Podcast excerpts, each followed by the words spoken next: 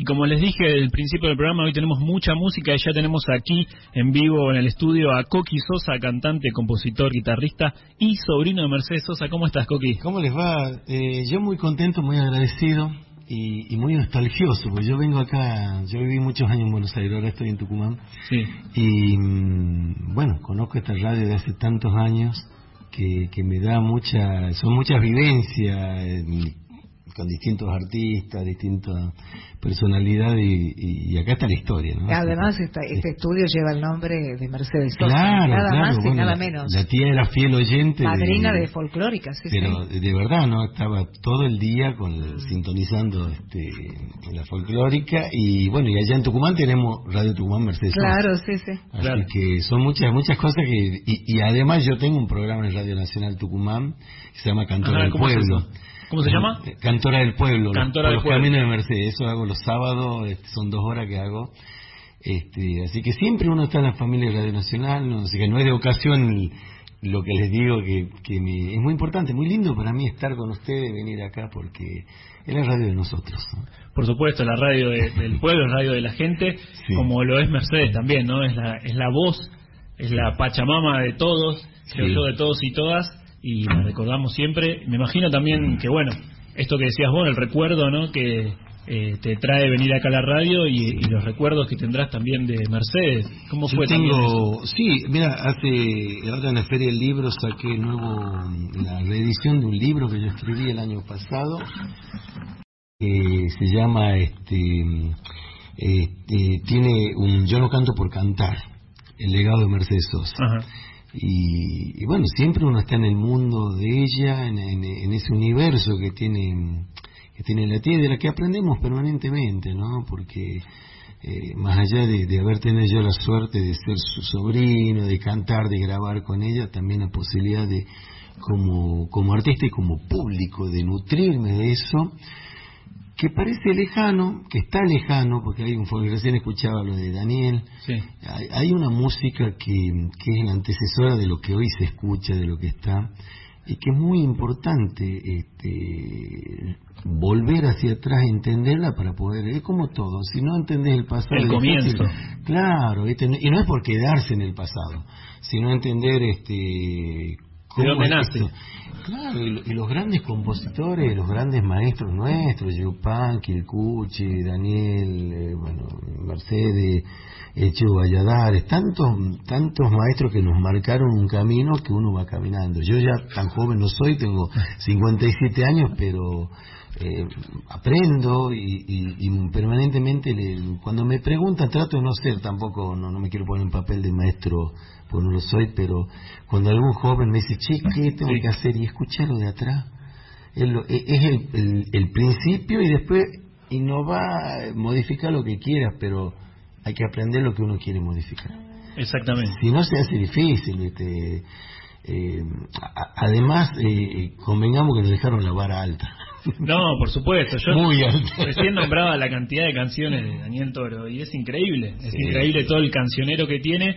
Y, bueno, también quería aprovechar, viste, para mencionarlo, porque bueno, es un artista que por lo menos a mí me marcó muchísimo. Sobre todo creo yo que marcó esto de cambiar un poco, eh, de salir de lo tradicional, decir, bueno perfecto, yo mamé esto, entiendo esto, lo toco, pero también quiero modificarlo, como decías vos, y hacerlo de otro modo. ¿Por qué no? Pero, pero había una historia, o sea, eh, vuelvo en esto, ¿no? Eh, también se lo digo a mis hijos, yo tengo hijos ya adolescentes.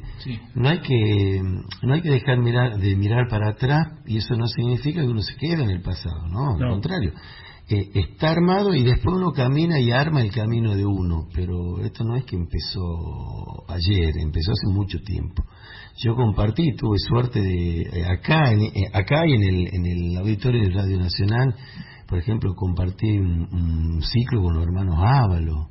Tremendo. en la década del 90. Y, Otros que han marcado también generaciones. Pero claro, y, con otro tipo de, de propuesta, una música más nativa Después tuve en los 90 cuando llegó esa ola de que yo me enojaba mucho cuando decían el folclore es joven.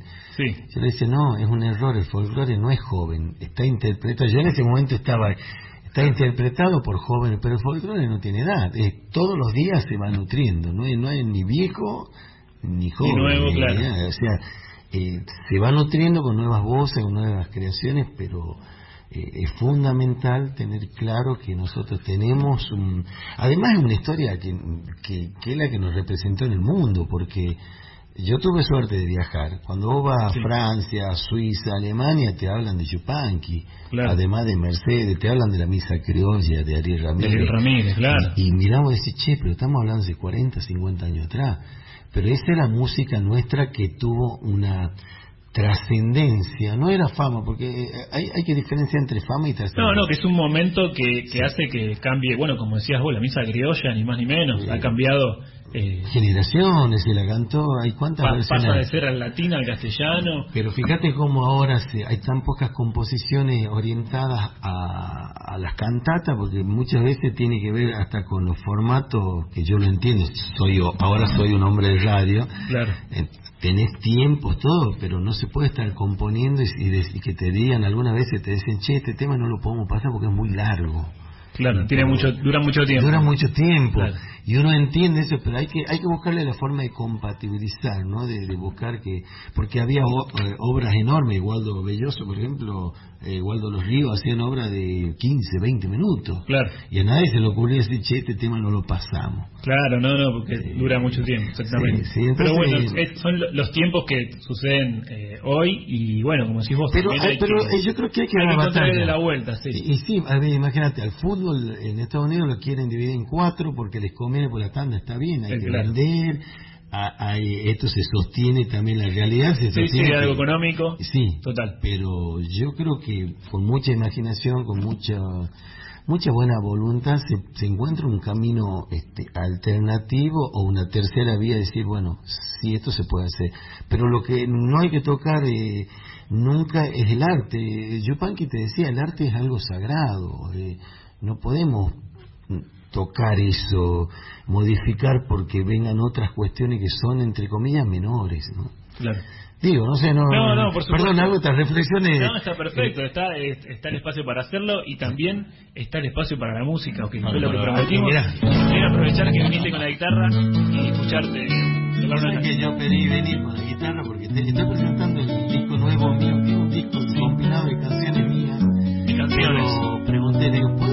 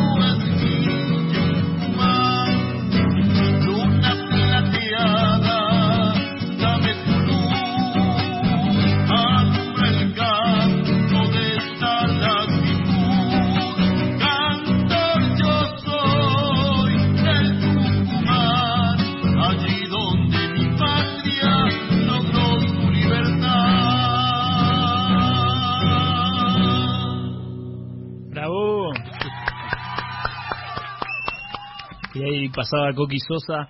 Eh, recién hablabas del disco, eh, el disco Mis Canciones. Sí. Contame un poquito de ese disco. Bueno, eh, el disco en realidad es un compilado de canciones que yo fui que compuse, son muchas letras y música mía y otras compuestas con distintos amigos, eh, reunidas en un solo disco porque eh, yo hace, a ver, hace 33 años lancé mi primer disco.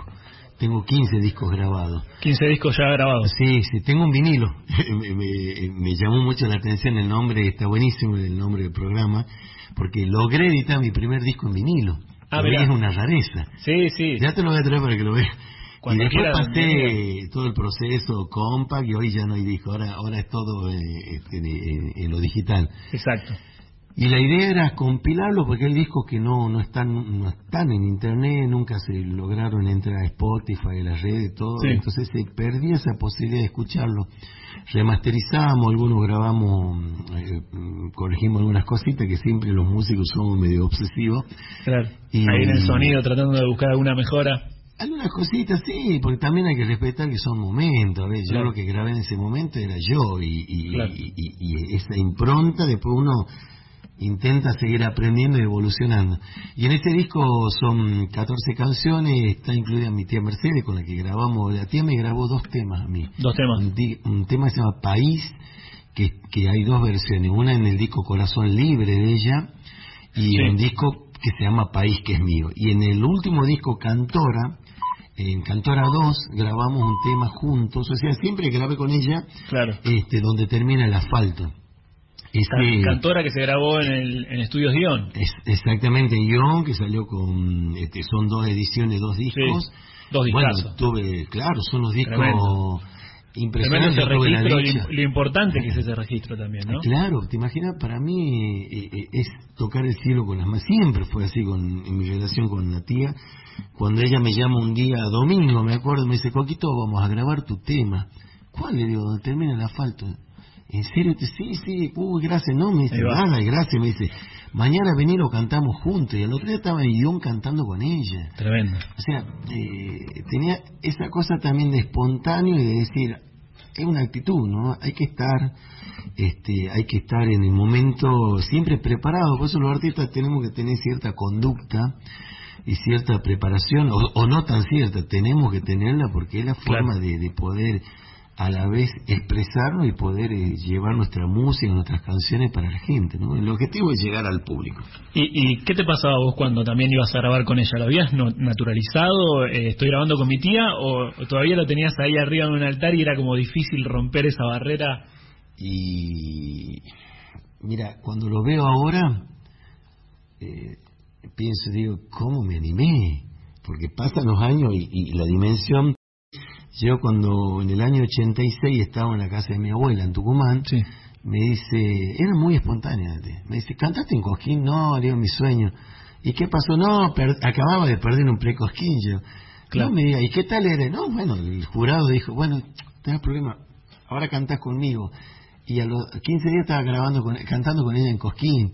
Me cambió la historia, yo estudié arquitectura en ese momento, me ah, vine a Buenos Aires a querer ser... Cambió los planes. Sí, quería ser un arquitecto cantor. No los planes, sino los planes. Cambiar plano por planes, sí. Y, y siempre fue así. Ahora cuando yo escribí el libro, la otra vez, que es un libro de vivencia que yo tuve con ella, recién empecé a hacer un reconto y, y ahí empezó a llegar que yo estuve en más de 50 shows de invitado de ella en dos discos, o sea, fue muy loco todo porque yo pienso, si lo hubiera pensado mucho, no sé si lo hubiera hecho. Porque viste que hay momentos que es como que vos pensás, te está escuchando miles de personas en este momento. Claro. Si te concentras en eso y, uy, lo No, te agarra el cagazo y no lo haces, Exactamente. Exactamente. No, no, pero tampoco es, es, que uno se iba al otro lado y decía, no, no le daba valor, siempre le di valor. Yo le di valor a, a todo lo que viví con todos los artistas, algunos muy conocidos, otros no tanto pero tuve, a ver, si yo me retirara hoy de cantar, me voy tranquilo silbando, digo, ya está, no, no es la idea, todavía tengo ganas de cantar, pero sí tuve esa posibilidad de grabar, de cantar y estar en momentos fundamentales de la historia, ¿no? Porque cada, cada, cada show, cada momento que uno vive, también es parte de una historia que se va armando como un rompecabezas, ¿no? Así que bueno. De, de, ahí de vivir el momento, digamos. Sí, hay que disfrutarlo porque no, sin ser fatalista, uno no sabe si después viene otro. No lo digo para quedar bien con vos. Este momento para mí es un momento único. Es hermoso. Después lo veo en la foto, lo escucho, me voy al archivo. Claro, queda ahí registrado. Y, le doy mucho valor y, les agradezco de verdad porque la, la invitación. Además, voy a decir algo que no sé si es una crítica. Bueno, es una crítica ya no se están haciendo tantos programas en vivo. Ya muchos te dicen, mándame, lo hagamos por Zoom, te hago... Ya grabado, digamos. Me parece que hay que también dar batalla en eso, porque el contacto, esto que podemos tener, porque no, está libreteado en la no, por supuesto. En folclórica tenés muchos programas en vivo y música en vivo. En otras radios no, ya. En otras no, por eso hay que escuchar la folclórica. Exactamente. no, no, es que, es que bueno, eh, los folcloristas somos así no es que seamos mejores que otros, pero tenemos esa, esa espontaneidad, esa cercanía que quizá, bueno, el rock de venir a compartir, claro. pero yo creo que se trata de eso. Eh. Totalmente, de compartir, de compartir la música, como decías vos, los momentos. Y, y yo aprovecharía que estás acá con la guitarra para compartir otra canción.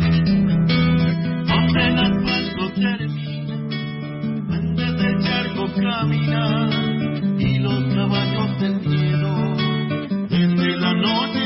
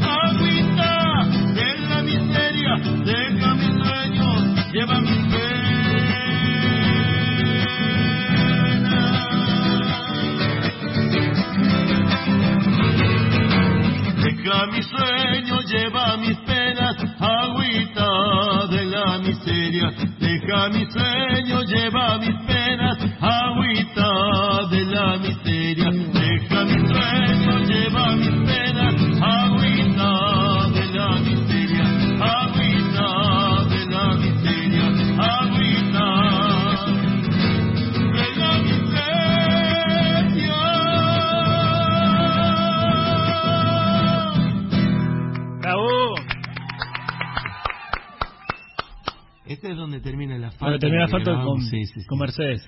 Y la anterior se llama Yucumán, la que canté, es un bailecito. Yucumán es, la, en mi teoría, según investigaciones, de dónde nace el nombre Tucumán. ¿Cómo es, ¿Cómo es la teoría? Eh, y bueno, en Yucumán, los pueblos originarios decían tierra donde se unen los ríos. Y Tucumán es eso. Si conoces Tucumán o, o puedes ver videos, eh, bajan río, tenemos agua de sobra todavía.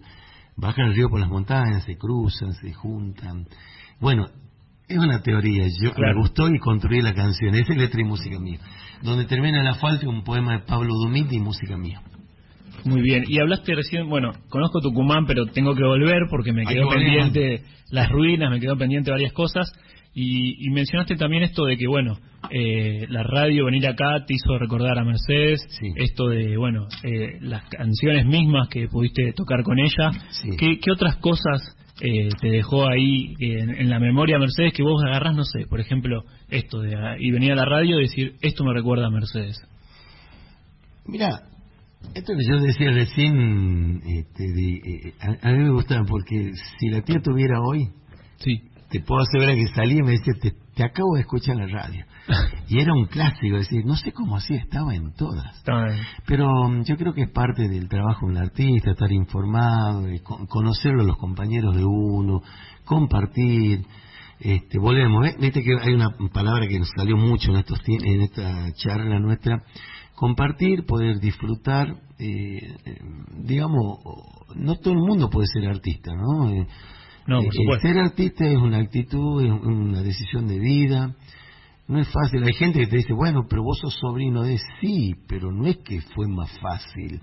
De hecho, no soy famoso, soy alguien que puede tener una trayectoria, pero este sí. Pero no a costas de algo, claro. No, no, pero yo soy muy orgulloso de ser sobrino de Mercedes, jamás lo he negado ni, lo negaría.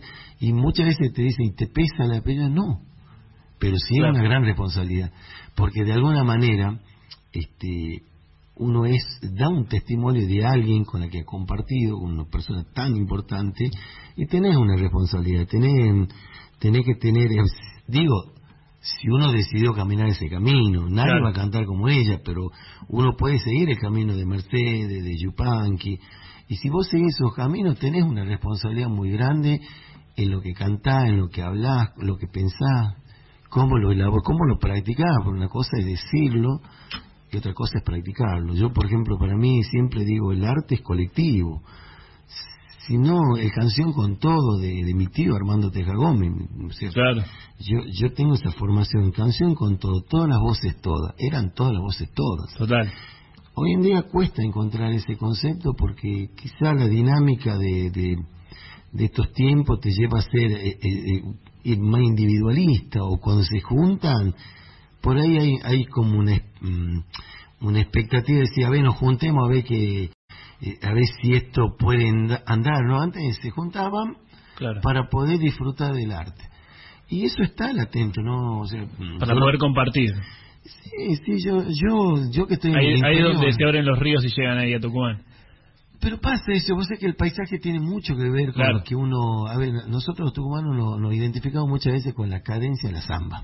Por supuesto. El salteño con una samba más enérgica, el salteño la chacarera, y todo está bien, ¿no? nadie tiene la potestad, hay una samba que se llama la samba tucumana. Sí. Eh, eh, es un título, o sea, nadie tiene el, la, la, el título de eh, la chacarera, o es salteño o no hay. Claro pero sí es verdad que el paisaje incide mucho en las canciones. Por supuesto. nosotros los tubanos tenemos canciones eh, samba carpera, el Jardín de República, sí. nostalgia tucumana, pero es como que eso lo identifica más al salteño, con esa energía que tiene, que está hermosa. Pero el salteño también tiene zambas cadenciosas como el sí, tucumano. O vidalas por ahí también. Exactamente. Porque en el norte nosotros no dividimos con un lápiz como hicieron alguna vez los políticos, claro. de acá para acá. No, no, por supuesto. Nosotros en las comidas son muy parecidas. La empanada, Exactamente. algunos me van a matar, pero a ver la empanada tucumana con la salteña, cuando nos empezamos a acercar al límite, son muy parecidas. Después cuando empezás a irte ya hacia la capital, que está más en el centro... Va cambiando la cosa. La salteña tiene papa, la tucumana no tiene papa. Claro, sí, sí, tiene diferentes recetas. Pero yo no te podría decir, ah, no, la, la, samba o la empanada, o solamente... y pasa con el vino, bueno, ustedes son expertos catadores. Eh, los vinos ahora están, por ejemplo, el vino tucumano está empezando a tener mucha relevancia a nivel de a nivel país en el mundo. Sí, sí, muy presente. Muy presente, pero ¿por qué? Porque vos pensás que los vinos salteños en realidad tienen que ver con Cafayate. Claro. Pero vos tenés muchos salen de esa zona. Tenés por al lado del valle a 30 kilómetros de Cafayate, un mismo paisaje, la misma altura, el mismo clima, eh, no había decisión de hacerlo el vino, ahora hay decisión. Pero no es que sea mejor o peor, son eh, quizá eh, ahí está el secreto, los argentinos no entran mucho en la política, pero dejar de mirar las divisiones y, empezar a ver qué es lo que nos une. ¿no? A unir, exactamente. coincido, coincido con, con eso de unificar. Eh, y bueno, Coqui, mil gracias por venir a tocar tus canciones, mil gracias. Tenés las puertas abiertas aquí de Vinos y Vinilos, así que gracias por. No, muy lindo, muy lindo. En otoño podés cantar acá, Radio Nacional, todo así bastante mágico. Así que gracias por la libertad de pensamiento, de poder expresarnos, de poder cantar. Ni me preguntaste qué canción iba a cantar, eso habla bien también porque hay una amplitud y yo creo que en eso tenemos que. Es, ese es el camino que hay que tomar. Exactamente. Gracias, muchas gracias. Ahí pasaba Coqui Sosa y continuamos aquí en Vinos y Vinilos con más música, en este caso de Coqui Sosa.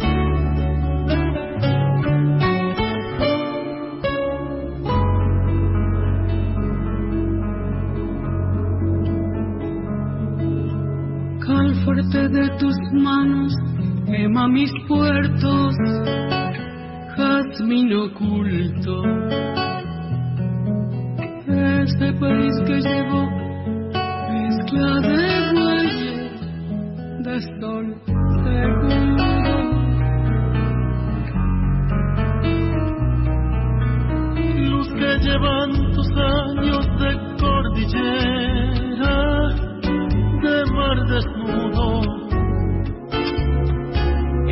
Raíz del alba furia del cielo, de vientre